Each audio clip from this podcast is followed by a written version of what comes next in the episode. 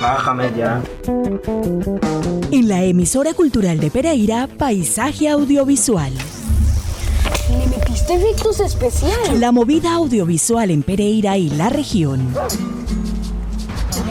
Las producciones, sus realizadores, fotógrafos, guionistas, directores de arte, sonidistas y toda la agenda audiovisual. La más completa programación en cineclubes, talleres, certámenes, becas y convocatorias de interés para el creciente sector audiovisual. Vamos, no creo que sea nada peligroso. Paisaje audiovisual, con la producción de Gustavo Acosta. que le tiene miedo a colitas. Si mi abuelo dijo que todos venimos del mismo lugar.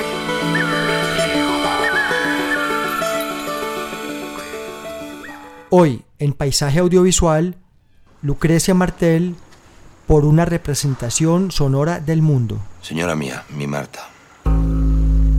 El gobernador me dice que no falta mucho para mi partida.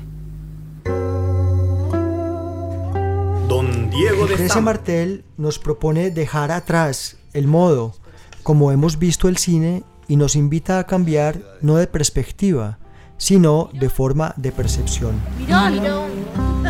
Quizá el elemento de su obra y de su producción intelectual, desarrollada en cientos de charlas, que la ha convertido en una de las cineastas más influyentes de su generación, es el uso del sonido cinematográfico como una experiencia de inmersión que amplía el universo emocional y perceptivo de la película Es un infinitamente. voluntario para una misión como esta. ¿Hace cuánto que está aquí? Mucho tiempo Gran ya. parte de la experiencia desconcertante de ver sus películas para mí está en que en ellas el habla suele tratarse más que como transmisora de información como un objeto sonoro expresivo en sí mismo. Cuando doy talleres o cursos no puedo hablar mucho de cine porque la verdad es que no sé mucho de ello. No he visto tanto cine, no soy una gran cinéfila, entonces muy pronto me quedo sin qué decir sobre el tema. De lo que sí sé es de cómo hago yo las cosas, cuáles son mis procedimientos y lo que trato de ejercitar cuando hago un taller es que la gente escuche el habla que lo rodea. El sonido en el que uno está inmerso es de una particularidad absoluta. Cada uno percibe el espacio sonoro según el lugar del que viene y sus propias experiencias. Cuando uno está en el lugar en el que quiere filmar, sea una ciudad o un campo, está inmerso en algo que ya pertenece a la película, el sonido. Todas las experiencias previas, todos los sonidos del mundo que uno lleva en su memoria son filtros que permitirán estar atentos a muchas cosas más del lenguaje que nos rodea. Y si uno está atento, va a poder sustraer de ese sonido estructuras narrativas que nadie podría prever, de una originalidad absoluta. Por supuesto que la gente torpe querrá hablar de desarrollo, nudo y desenlace, pero si uno está atento al lenguaje, nuevas estructuras van a estar chispeando por todas partes. Mensaje para Diego Lezama. Nos han dicho de un tal Vicuña. Vicuña Porto entra en las casas y pasa días violando mujeres. Hay que terminar con Vicuña Porto. Causa sorpresa un voluntario para una misión como esta. ¿Hace cuánto que está aquí? El grueso de las reflexiones sobre cine se centran en la mirada. Gran parte de los títulos sobre cine llevan por título palabras relacionadas con la imagen y el sentido de la vista. El sonido pareciera trabajarse más como si fuera el inconsciente de la creación cinematográfica.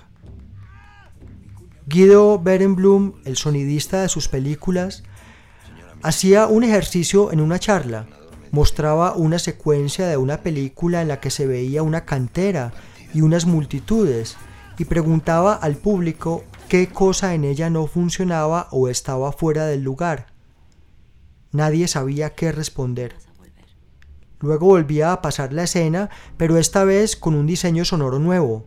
En ese momento, retroactivamente, todos notábamos que a la escena le faltaba la densidad que le da el sonido. En la primera versión no se oía el ambiente, la multitud, los golpes de las herramientas contra las piedras, etc. Pensaba yo que si la escena hubiese estado fuera de foco o el vestuario estuviera mal, mucha más gente lo habría notado enseguida. Señora mía, mi Marta. La gente en realidad creería saber enseguida lo que está mal. Uno de los problemas de la imagen es que te hace creer que uno lo entiende todo, que lo sabe todo. El mundo y su manejo se ha desarrollado alrededor de la visión. Ahora preguntémonos, ¿qué hemos logrado? Esta civilización con la que hemos tapizado el planeta es tan buena como para seguir pensando que hemos hecho las cosas bien. Quizá fuimos por un mal camino en la forma como hemos construido todo a partir de la vista.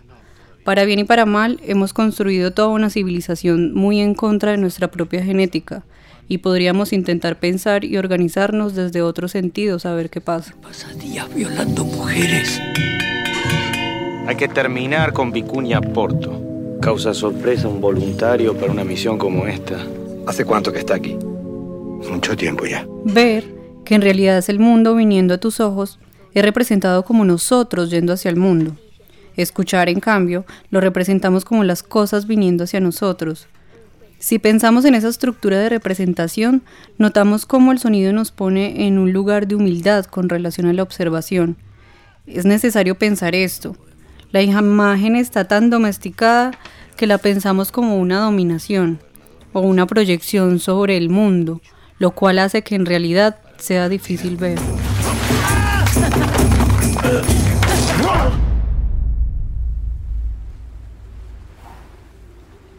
Diego, ¿cuándo vas a volver?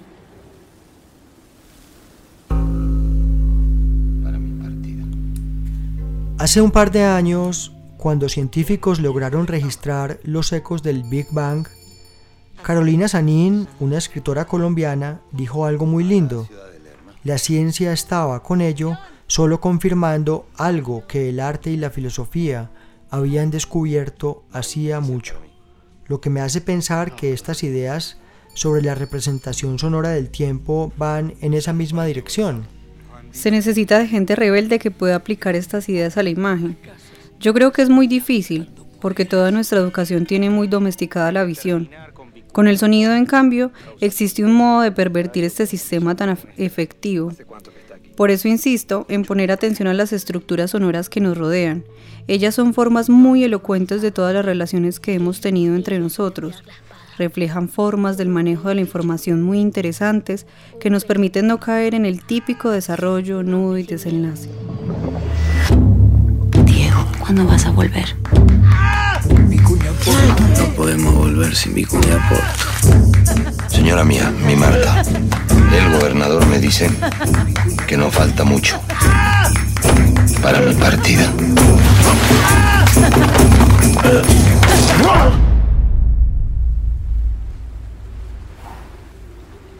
Diego, ¿cuándo vas a volver?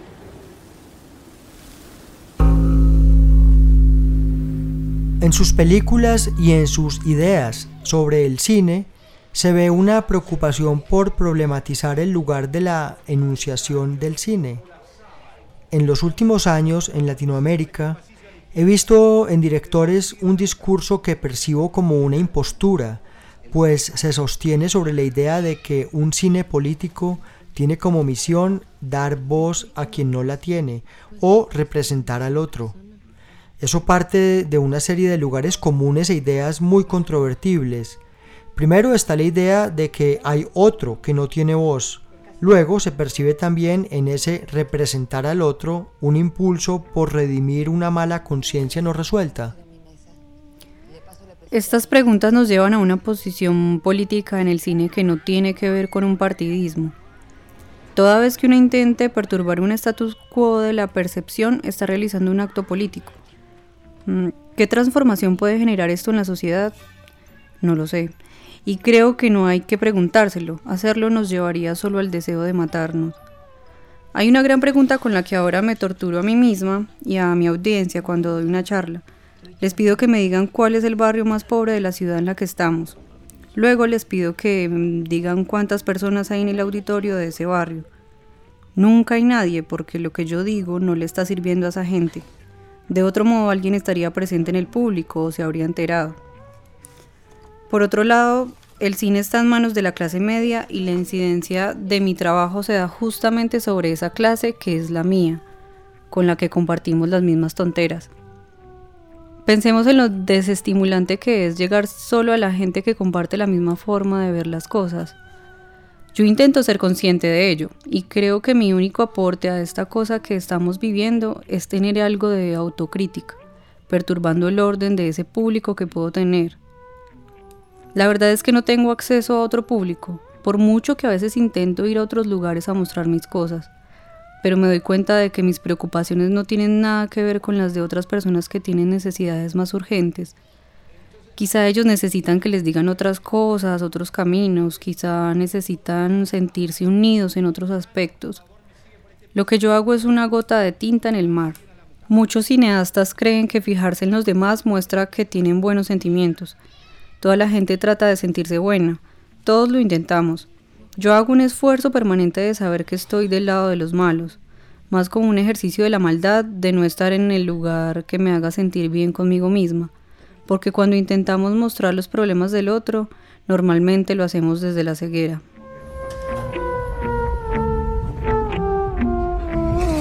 ¿Por qué no será en mi mesa? Y de paso le presento a mi hija, no sé si la conoce.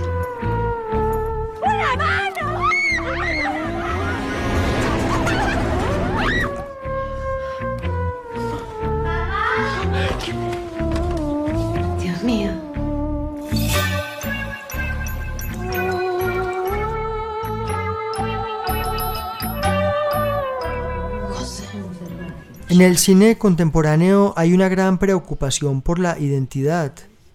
Un día me sorprendió oír a un director citando sus trabajos como referencia para luego afirmar el cine como herramienta de construcción de identidades. En la audiencia todos parecían concordar con él. A nadie se le ocurría controvertir esa idea lo cual me generó una gran contrariedad, porque pienso que en su cine y en sus ideas justamente hay un rechazo de la idea de identidad. Obviamente la hay. La palabra identidad es con la que se funda Occidente, la idea de ser alguien, ser una persona. Toda la historia de la modernidad está en tratar de desactivar la idea de comunidad y poner al sujeto y el individuo como único actor de la historia. La primera cosa que desestima la idea de identidad es la existencia. Al nacer uno se hace parte del mundo y todo lo que viva y lo que pase lo va a constituir de determinada manera. Si además de las limitaciones que esas determinaciones suponen, uno tiene que aferrarse a una identidad, entonces ha caído en una trampa. La identidad es siempre una construcción, algo en lo que se nos educa, como ser colombiano o argentino, o que uno es bueno porque paga sus impuestos, etc. Pero, ¿a qué cosas buenas ha llevado la idea de identidad en el mundo? Solo a delimitar, y esto ha terminado por llevar a la matanza. Si la identidad fuera solo una idea de desplazarnos, no una cosa fija, quizás sería diferente.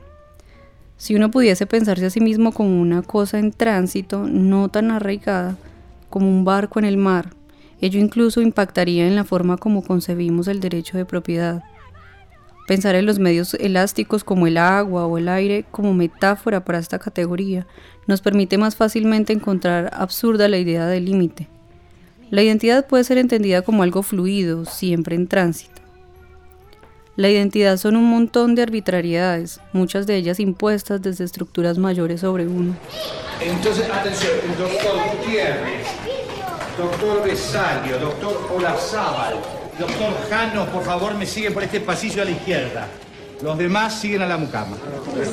Elena, el doctor Jano. ¿Seguro? Sí. ¿Vos crees que una vocación puede ser para salvar una sola persona? No es poco. Para nada. Está perfecto. presentaron al doctor Jano? Es casado.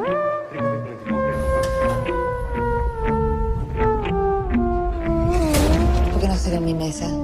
Y de paso le presento a mi hija, no sé si la conoce. ¡Una mano!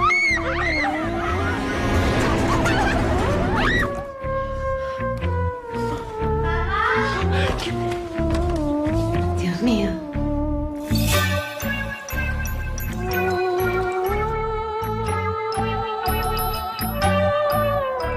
José, yo creo que ya tengo una misión. ¿Y cómo sabes? ¿Tuviste una señal? Está comprometiendo su carrera. Amalia ya tiene un...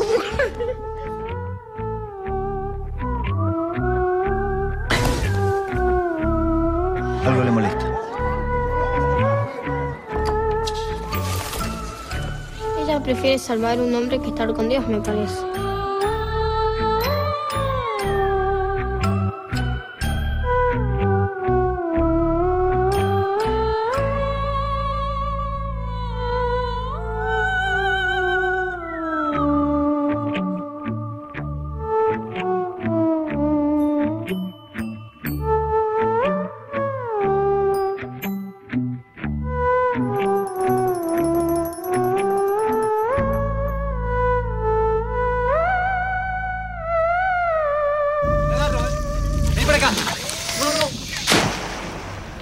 En sus películas abundan los antihéroes, como la protagonista de La Mujer sin Cabeza o Graciela Borges en La Ciénaga o el propio Sama. Estos protagonistas en cierta forma deniegan la identificación cómplice que uno suele sentir con los personajes del cine de Hollywood. Diría que este rechazo a la idea de identidad está vinculado a la denegación de la identificación que hay en su cine. Totalmente. La identificación nos hace perder la posibilidad de que surjan otros pensamientos. En el cine de industria es muy necesario que la gente mientras ve algo no piense. En mis películas la decisión de que no haya una estructura lineal que vaya llevando al espectador tiene que ver con la importancia que le doy a los pensamientos que puedan llegar a surgir en un espectador durante la experiencia de inmersión. Mi intención es no tener dominio sobre esos pensamientos, no direccionarlos, al menos no tan fuerte como en otras películas que no te dan tiempo para pensar en lo que está pasando. En una película como El Día de la Independencia no cabe la posibilidad de que un espectador se pregunte por qué una y otra vez los americanos deben exterminar a los extraterrestres, sin intentar ningún otro tipo de comunicación. No cabe preguntarse por qué otra vez ellos son los héroes, otra vez les debemos la salvación del planeta. La identificación es clave para impedir estos otros niveles de pensamiento. Ello no significa que pensar sea una actividad que se limita a una actividad fría que sucede en la cabeza, como nos quieren hacer creer. Pensar es algo divertido que se hace con todo el cuerpo. Te agarro, ¿eh? Ven para acá. No, no. Ah, sí, sí.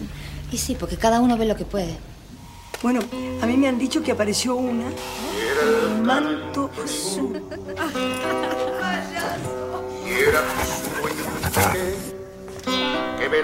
¿Dirías que hay en tus películas un alegato en contra del realismo como modelo de representación? Sí, el realismo es confirmatorio, reafirma un estado de las cosas. Por ello para mí fue tan importante hacer Sama, porque en ella quería llevar ese rechazo al realismo, a uno de los discursos en los que es más peligroso, la historia. Todo el tiempo se dice que el cine es para contar historias o que debe reflejar la realidad, pero yo hago cine porque en realidad quiero reflejar más la realidad, porque la realidad es algo que nos ha hecho creer que es natural, normal. Pero cuando uno va por la calle ve miles de cosas que no están bien, sin embargo uno puede seguir viviendo como si nada de eso ocurriera. El mundo se presenta como algo dado, algo que ya está hecho, y nosotros nos tenemos que acostumbrar a él, a su desigualdad. El cine es una oportunidad de mostrar lo que ocurre en la calle de una manera distinta, que nos permita ver que aquello a lo que nos hemos acostumbrado podría ser de otra manera. De su garganta sonora, la nota que. Daba a entender su trinar de que una angustia sufría por el falso era su plaza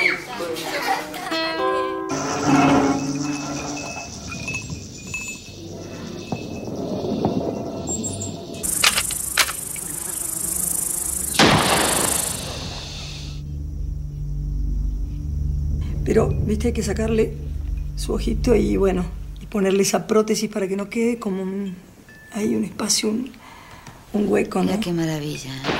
En una entrevista reciente le preguntaban quién era su máxima influencia. Y en vez de mencionar a algunos autores, usted mencionaba a su abuela. Lo es. Ella fue quien me contó las historias de miedo. Ella fue quien hizo que una habitación, un patio, una terraza o cualquier espacio arquitectónico se convirtiera en otro territorio. Al parecer en Estados Unidos los chicos pueden asociar sus miedos a los placares, pero para mí ese lugar lo ocupan los patios. Son lugares donde la naturaleza de lo que uno ve es otra, es un vórtice en el que pueden aparecer otros seres. Cuando estaba en la universidad quise escribir una tesis sobre la arquitectura en el cine de terror, pero no lo hice. Me parecía interesante ver cómo hay una serie de espacios de terror que el cine nos ha asignado y que no nos pertenecen, los altillos, el basement o el granero. Pero los espacios de terror en la arquitectura latinoamericana son otros, incluso sucede con los horarios. En mi educación podía haber terror en la hora de la siesta, sin embargo, en el cine de terror latinoamericano aparecen estos espacios de las películas de Hollywood. ¿Cuántos de nosotros hemos tenido un basement? Por mucho que espacialmente descender se asocie con el infierno, ese espacio no hace parte de nuestra arquitectura.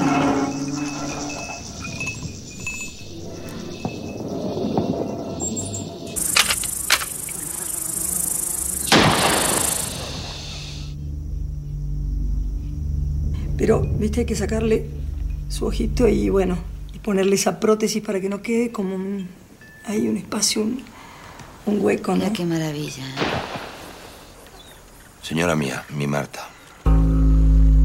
El gobernador me dice que no falta mucho para mi partida. Don Diego de Zama. ¿A dónde esperas el trasladado? A la ciudad de Lerma. Mirón. Mirón. No hay noticias para mí. No, todavía. Mensaje para Diego Lezama. Nos han dicho de un tal Vicuña. Entonces, atención, el doctor Gutiérrez, doctor Besalio, doctor Olazábal, doctor Jano, por favor, me siguen por este pasillo a la izquierda. Los demás siguen a la mucama. Elena, el doctor Jano. ¿Seguro? ¿Vos crees que una vocación puede ser para salvar una sola persona? No es poco. Para nada. Está perfecto. ¿Le presentaron al doctor Jano? Es casado.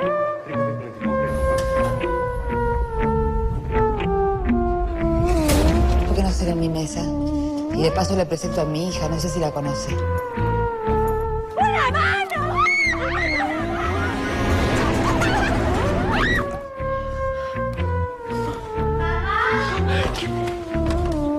Dios mío.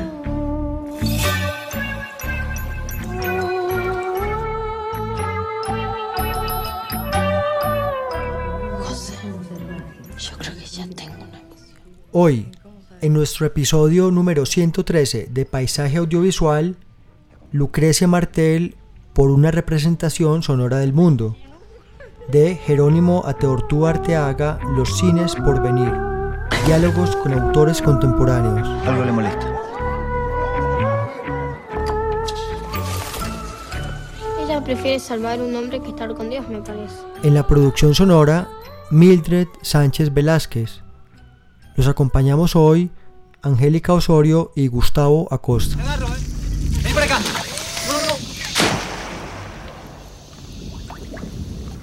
Ah, sí, sí.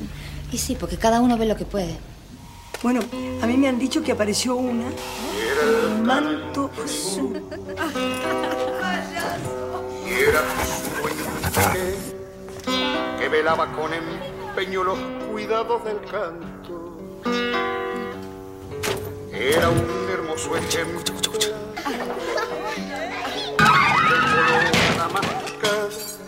Era un preso resignado a la misión de canto. Era sensible escuchar